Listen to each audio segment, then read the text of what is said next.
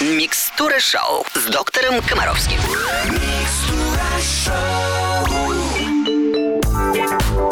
Это суббота. Русское радио, микстура шоу, Алена Бородина, доктор Комаровский. Вернусь к вам через три минутки. Вопросов много. Евгений Олегович уже готов на все ответить. И снова здравствуйте! На Русском радио начинается программа для родителей, которые хотят растить здоровых и счастливых детей. Как всегда в нашем эфире мудрые профессиональные советы нашего любимого доктора Комаровского. В студии Алена Бородина. Евгений Олегович, доброе утро! Здравствуйте, друзья! Здравствуйте, Аленушка! Ну что ж, давайте отвечать на вопросы. Прием начинается. Первый вопрос сегодня от Натальи из Хабаровска. Здравствуйте. Моя подруга не разрешает дочери есть сладости, конфеты, шоколад и т.д. Мотивируя, успеет еще сладкое, вредно, зубы портятся. Девочке почти три года, аллергии у нее нет. Фрукты, йогурты – это, конечно, хорошо, но все же скажите, с какого возраста все-таки можно побаловать ребенка шоколадной конфеткой? Сладкое – это источник энергии. Когда 30 лет назад вы приходили со школы и съедали шоколадку, то что вы делали после этого? Бросали портфель Бегали по и улице. бежали на улицу. Правильно. А сейчас ваш ребенок съедает сладкое, берет в руки планшет и садится разгадывать загадки, смотреть мультики и так далее. То есть возможностей тратить энергию меньше, возможностей получать энергию больше. Сладость – это путь к толстой попе, к проблемам с зубами, со здоровьем зубов и к нарушению обмена веществ. Поэтому вы четко должны понимать, ничего полезного в этом нет, но сладкое – это источник удовольствия, да? И мы четко должны понимать, что лишать детей всех удовольствий вовсе не является нашей основной задачей. Поэтому, друзья мои, мы делаем так. Ты хочешь конфетку, зайка? Замечательно. Побежали. Побежали. И вот когда мы вот туда прибежим, мы с тобой вместе заслужим конфетку. Кстати, сахар сам по себе не имеет никакого отношения к слову аллергия. Аллергия, друзья мои, это реакция на чужеродный белок. А сахар это что? Углевод. Поэтому на сахар аллергии не бывает. В общем, главное, вы, конечно же, можете порадовать вашего ребенка конфетой сладкой в любом практически возрасте, если вы соблюдаете главные правила. Вы создаете условия, когда ребенок может тратить энергию, которую он получает посредством сладкого. Вот у меня вчера была тренировка, поэтому пока вы будете слушать хорошую песню на русском радио, я пойду и съем конфетку. Потому что Будьте, заслужила. Олегович. Конечно, Будьте, давай сюда. Давай. А что, я тоже сегодня... Я, у меня сегодня была тренировка, я тоже заслужил.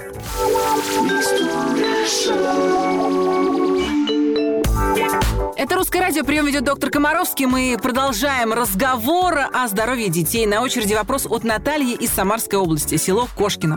Здравствуйте, моей дочке 6 с половиной лет. Год назад начали меняться зубы, а совсем недавно стали сильно выпадать волосы. Но общее состояние ребенка хорошее, сон, аппетит, активность не изменились. Стоит ли идти к врачам, сдавать анализы? Если да, то к какому специалисту обратиться? Большое спасибо. Вне всякого сомнения, выпадение волос является поводом для обращения к врачу. Стандартные обследования включают в себя базовые клинические анализы крови и мочи. Э, Кроме этого, возможно исследование крови на различные микро-макроэлементы, но я хотел бы обратить ваше внимание. Очень часто э, выпадение волос связано с дефицитом определенных микроэлементов. И этот дефицит не всегда удается обнаружить стандартными исследованиями. Одной из самых частых причин выпадения волос является дефицит такого микроэлемента, как цинк. И, как правило, врачи, не начиная никаких обследований, рекомендуют в подобных ситуациях пропить э, комплексные витамины с микроэлементами, но обязательно там должен быть в составе, вы на это должны обратить внимание, цинк. Ну или, опять-таки, вы можете сами обратить на это внимание, а можете прийти к врачу, врач знает, и он вам посоветует уже конкретный витаминно-минеральный комплекс. В общем, резюме. Специалист, к которому надо с этим идти, первый, базовый, всегда один. Это педиатр. Вот к нему надо идти. Э, Педиатр оценит состояние здоровья вашего ребенка. Э, В конце концов, надо проанализировать, а какая ваша диета, а что вы там э, вообще, чем вы питаетесь. Я знаю кучу детей шестилетних, которые едят только вермишель и колбасу, больше ничего. Все остальное они плюют. А, ну еще шоколадки.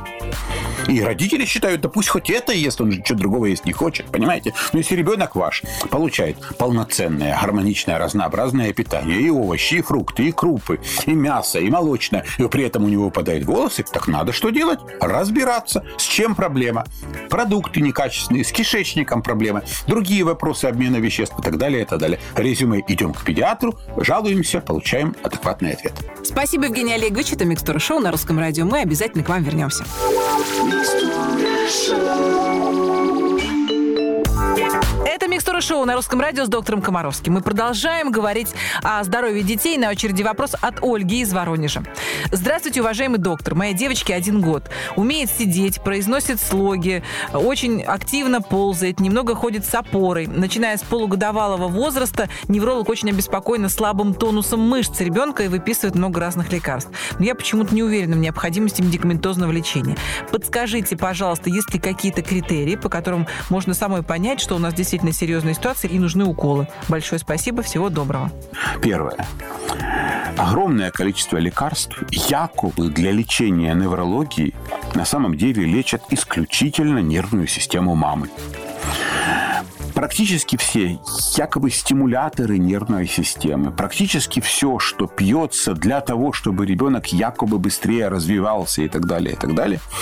Вот э, мы не разговариваем, мы отстаем, мы э, не сидим, мы не стоим, у нас низкий тонус, у нас то ли, все ли, пятое, десятое. Вот все, что назначается в этой ситуации, это способ психотерапии мамы и способ врача снять с себя ответственность. Ну вот смотрите, вы пришли, на что-то пожаловались, доктор сказал, оставьте ребенка ребенка в покое, потом вы приходите и говорите, вот мы вам, вам жаловались, когда нам было 6 месяцев, вы никак не отреагировали, а теперь мы в школе плохо учимся. Вообще у нас как бы есть такая печальная, очень печальная традиция, в соответствии с которым каждая э, материнская жалоба должна реализовываться в поход в аптеку. То есть вот вы пожаловались, вас надо послать за таблеткой. Если врач вас за таблеткой не пошлет, то вы э, на этого врача очень сильно обижаетесь и обязательно ищите врача, врача, который таки что-то назначит.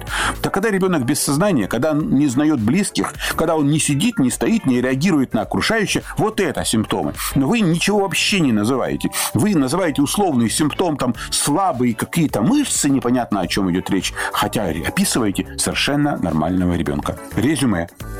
Оставьте ребенка в покое, проконсультируйте ребенка у другого невропатолога, который сможет убедить вас в том, что поводов для суеты и опасности нет. Спасибо, Евгений Олегович. Это «Микстура шоу» на Русском радио. Мы вернемся в эфир очень скоро.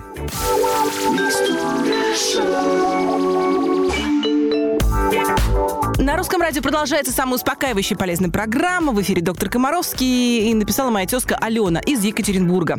Уважаемый доктор, подскажите, пожалуйста, ребенку три года, какими болезнями должен обязательно переболеть ребенок до 4 лет? Раньше, в времена довакцинальные, конечно, всем надо было в детстве переболеть и корью, и краснухой, и коклюшом, и паротитом, и так далее. То есть все эти болезни однозначно присутствовали.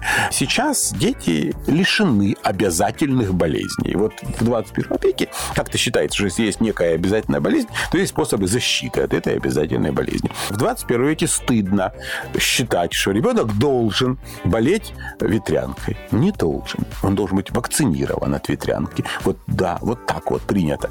Ребенок не должен болеть ротовирусной инфекцией. Но тем не менее, ну просто есть болезни. Ну вот, например, я вам приведу такой пример. Есть такая замечательная, замечательная болезнь, которая называется словом внезапная экзантема. Или ее еще называют, да, или ее еще называют розелла. Обычно пик заболеваемости от 8 месяцев до 2 лет. Э, у ребенка повышается температура, и 3-4 дня высоченная температура, и никаких других симптомов нет. А потом температура падает, и через 2-3 часа после того, как температура упала, появляется сыпь. Сыпь означает конец болезни. Вот так у нас, как правило, эту болезнь редко диагностируют, потому что когда у ребенка 4 дня э, температура и больше ничего, в дитя всовывается за это время куча лекарств, и когда потом падает температура и появляется сыпь, говорят, это аллергия на лекарства. Хотя на самом деле это вот эта болезнь. Так вот, оказывается, когда проверяют детей в двухлетнем возрасте, то э, у 90% детей есть антитела к вот этому вирусу, который вызывает внезапную экзантему. То есть ей болеют практически все на самом деле. Просто есть определенный континент, у которых эта болезнь протекает без сыпи. Но встреча с этим вирусом, она э, практически для каждого ребенка обязательна. Но я еще раз фиксирую внимание. Обязательных болезней нет. Нет. Поэтому расслабьтесь. Если ваш ребенок чем-то еще не заболел, дышите спокойно. Все будет хорошо. Дышите ровно, слушайте «Русское радио» и программу «Микстур Шоу» с доктором Комаровским.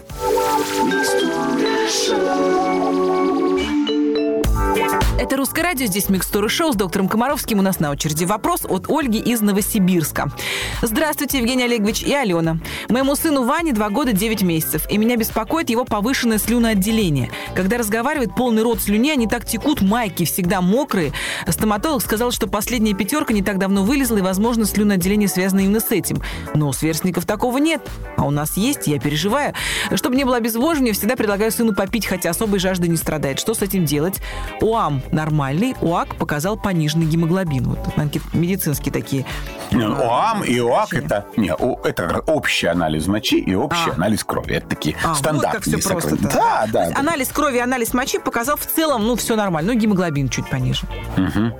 Ну, друзья мои, ну, прежде всего, я хочу, чтобы вы четко понимали, что э, представление о нормах у детей ну, чрезвычайно э, расплывчато. Да? И на самом деле ну, опасного симптома в том, что у детей там активное слюноотделение, ну нет, ну не бывает болезни. Ну есть такая болезнь, называется бешенство. Оно проявляется повышенным слюноотделением, но там есть другие симптомы, не только повышенное слюноотделение. Я к чему все это пытаюсь вам рассказать? К тому, что ну нет такой опасной болезни, которая проявляется повышенным слюноотделением, но других жалоб нет. Более того, нормальные анализы крови и мочи. Я хотел бы обратить ваше внимание на то, что надо всячески дружить с врачами, которые не видят болезни и не назначают лекарства.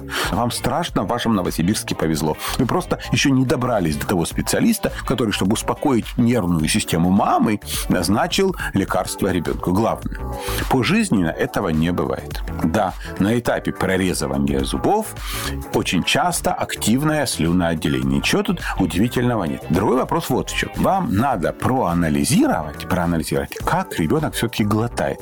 Глотает. Просто дети в 4, 5, 6 месяцев не умеют глотать слюну. И поэтому кажется, что слюны много. Проанализируйте, как ваш ребенок ест. А как Попроб... понять, э, как он глотает слюну? Правильно, неправильно? А вот последите за ним. Он вообще совершает глотательные движения? Откуда? У ребенка много слюны, да? Почему вы видите большое количество слюны? Почему? Потому что он ее не глотает. Все. Поэтому давайте, может быть, поиграем в глотание. Давайте возьмем что-то вкусное и скажем, вот у нас кусочек кураги. А ну-ка, сделай раз, два, три челюстями, проглоти. Молодец. И после этого вы не будете бежать к ребенку с тряпочкой, а будете просто ему говорить, Ваня, проглоти. И Ваня будет эту слюну глотать. Время нашей программы истекает. Нам придется попрощаться. Я хочу вас поблагодарить, доктор, за мудрые советы и, как всегда, за прекрасное чувство юмора. Спасибо, ребят. Будем здоровы, будем вместе. Всего доброго. Я, Алена Бородина, говорю вам до свидания. Следующий выпуск Микстуры Шоу через неделю. Ну а по будням ловите в эфире нашу короткую версию. Микстура Шоу 15 капель. И обязательно будьте здоровы. На русском радио.